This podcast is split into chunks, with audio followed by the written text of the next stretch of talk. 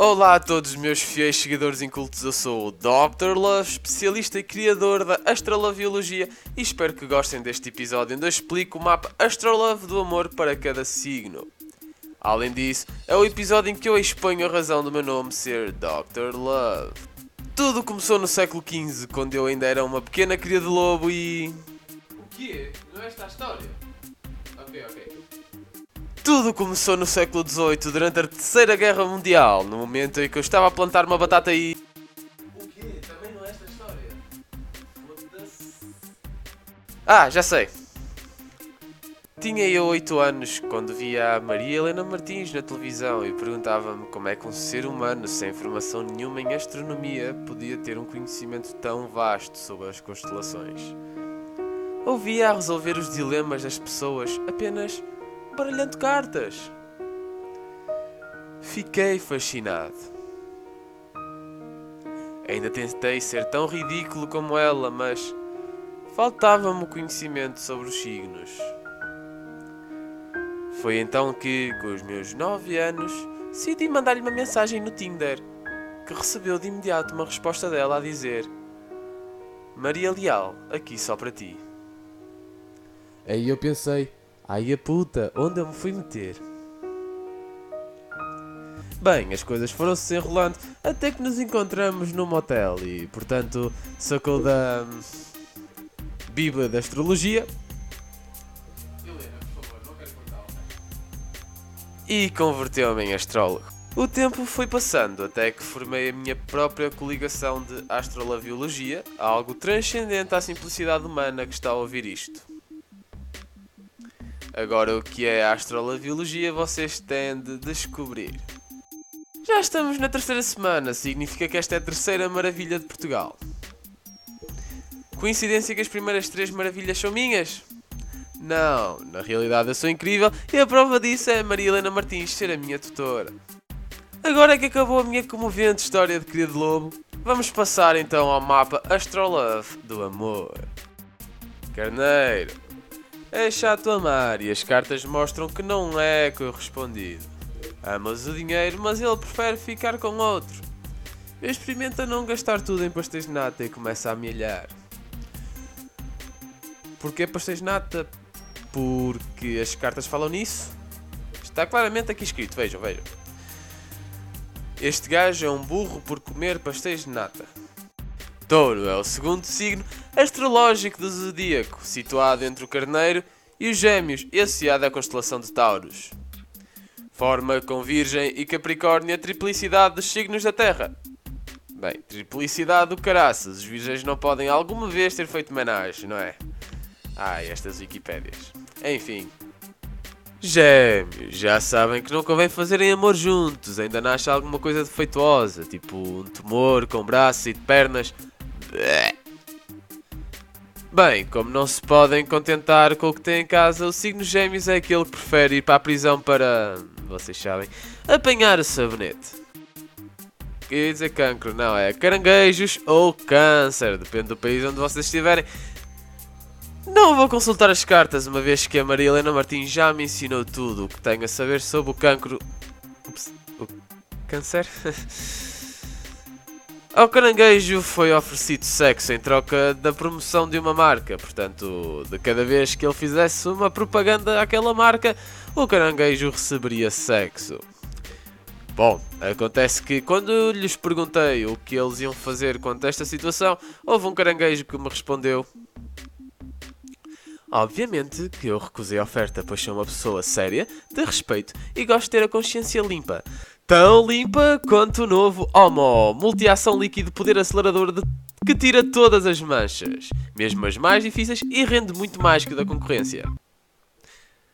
Bem, caranguejo, eu compreendo, faria exatamente o mesmo. É vez de leão que não costumas ter muita sorte com as leoas, não é verdade? O problema é que o leão, como devem saber, é uma Hello Kitty travesti. Se não sabem, é porque são incultos e não ouviram o episódio anterior. Continuando. Segundo as cartas, como o leão é uma Hello Kitty travesti, ele recusou uma boa foda à vizinha. Por favor, ouçam a história. Portanto, uma mulher maravilhosa, a vizinha da, Hello Kitty travesti, bate à porta do vizinho. que é signo leão, e diz: Cheguei agora, estou com uma vontade louca de me divertir, de me embebedar, de fazer sexo a noite toda. Estás ocupado esta noite? Não, tipo, não te conheço. Responde ele incrédulo, como é lógico, não é? Não é? Ninguém faz sexo com um desconhecido, não é? Certo? Yeah. E diz a mulher: Então podes ficar com o meu cachorrinho, certo? E ele respondeu que sim, porque hum, é Loki de travesti é chinesa e come cachorrinhos. Digamos que a vizinha nunca mais viu cachorrinho. Virgem, não imaginam a vontade que me dá para falar sobre as pessoas de signo virgem. Porque eu vou dar-vos mais uma razão pela qual os virgens ainda são virgens. Pois é, mapa astral love do amor. No cinema, portanto, uma rapariga estava a fazer sexo oral ao namorado, que era do, signo, do signo virgem, quando ele de repente chega ao intervalo e as, luzes acendem-se, como em todos os filmes, não é? Até aqui estava tudo normal. O rapaz coloca o chapéu no colo, enquanto ela finge que procura alguma coisa no chão. Onde estará? Onde estará?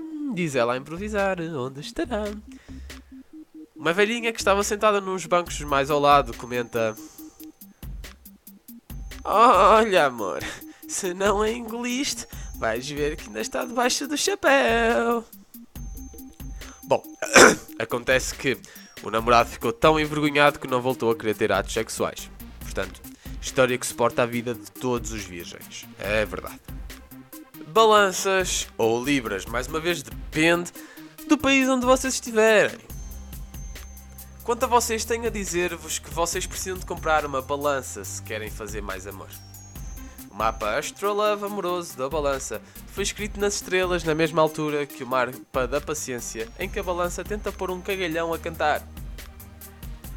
Ah, pera, vocês não sabem do que eu estou a falar porque ainda não viram o primeiro episódio. O que acontece no mapa do amor é que a balança tem um elevado grau de Alzheimer. É tão grande que quando vão ter com o seu parceiro já não sabem para que é que ele serve. Escorpião. Eu a partir de agora só vos trato por balança de precisão, o que significa que a partir do próximo episódio vou obrigar as pessoas a ouvir os episódios anteriores para saberem o que significa balança de precisão. Ora bem, a balança de precisão de que estou a falar hoje era uma jovem enfermeira ninfomaníaca. Agora prestem atenção. Acontece que essa enfermeira foi ao psiquiatra do hospital onde trabalha e exclama: Doutor, doutor, tem de me ajudar. Não posso ver o médico sem que me entregue e desata a fazer sexo com ele. Depois sinto-me tão suja e culpada. E, portanto, quer que lhe tire essa, essa apetência para o sexo? Pergunta o médico. E diz a mulher: não, só gostava que me ajudasse a deixar de me sentir suja e culpada. Namus, não acham? O meu favorito, Sagitário. Não é por seres arqueiro que a tua flecha é maior. Bem, um pouco machista porque as mulheres não têm pila. Ou será que têm? Continuando. O Sagitário foi um concurso de setas com a sua flecha, se é que me entendem. Bem, acontece que o Sagitário chumbou, chumbou com 9 cm. Mas ainda assim ficou muito contente, sabem porquê? Está claro que com 9 ele ia oral, meus caros. É pena vocês não serem tão conhecedores do zodíaco astralaviano como eu. O Capricórnio corresponde à constelação de Capricórnios, cornos de corno e Capri.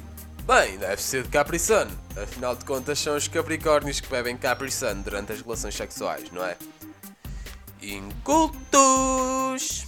Bem, foi pequenino, mas agora temos o Aquário. Aquário é o signo que está sempre molhado e que cheira sempre a peixe. Isto é, se tiver um peixe que meter lá dentro. Não seria de esperar outra coisa, não é verdade? Sinceramente, não sei porque faço estas perguntas a pessoas que não existem. Bem, voltando ao aquário, espero que melhores a tua higiene e que não deixes qualquer peixe entrar. É nojento.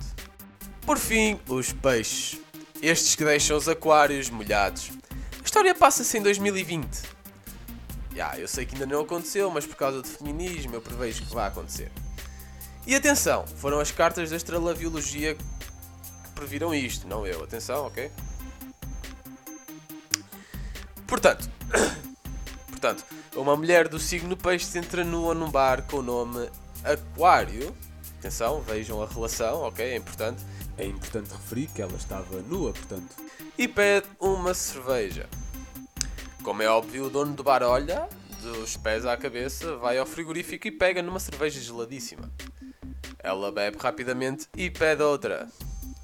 O dono do bar olha para a mulher, olha, olha, olha, fica a olhar, olha e olha de novo, até que a mulher diz: Ei, mas o senhor nunca viu uma mulher nua? E o dono do bar, atenção, tranquilo, responde: Ó oh, senhor, ver eu já vi, só estou a tentar perceber de onde é que vai tirar o dinheiro para pagar as cervejas. Bem, o que ele queria eu sei, não é verdade? Queria. Ele queria, queria ser ele a procurar os, o dinheiro nos buracos. Certo. Como de costume, chegamos a mais um final de episódio, meus caros. Certamente que aprenderam muito sobre a minha origem neste mundo da astrologiologia e que se deleitaram com os meus ensinamentos. E para todos aqueles que ouviram até aqui, eu sou doutorado em astrologiologia, chamo-me Dr. Love e até para a semana.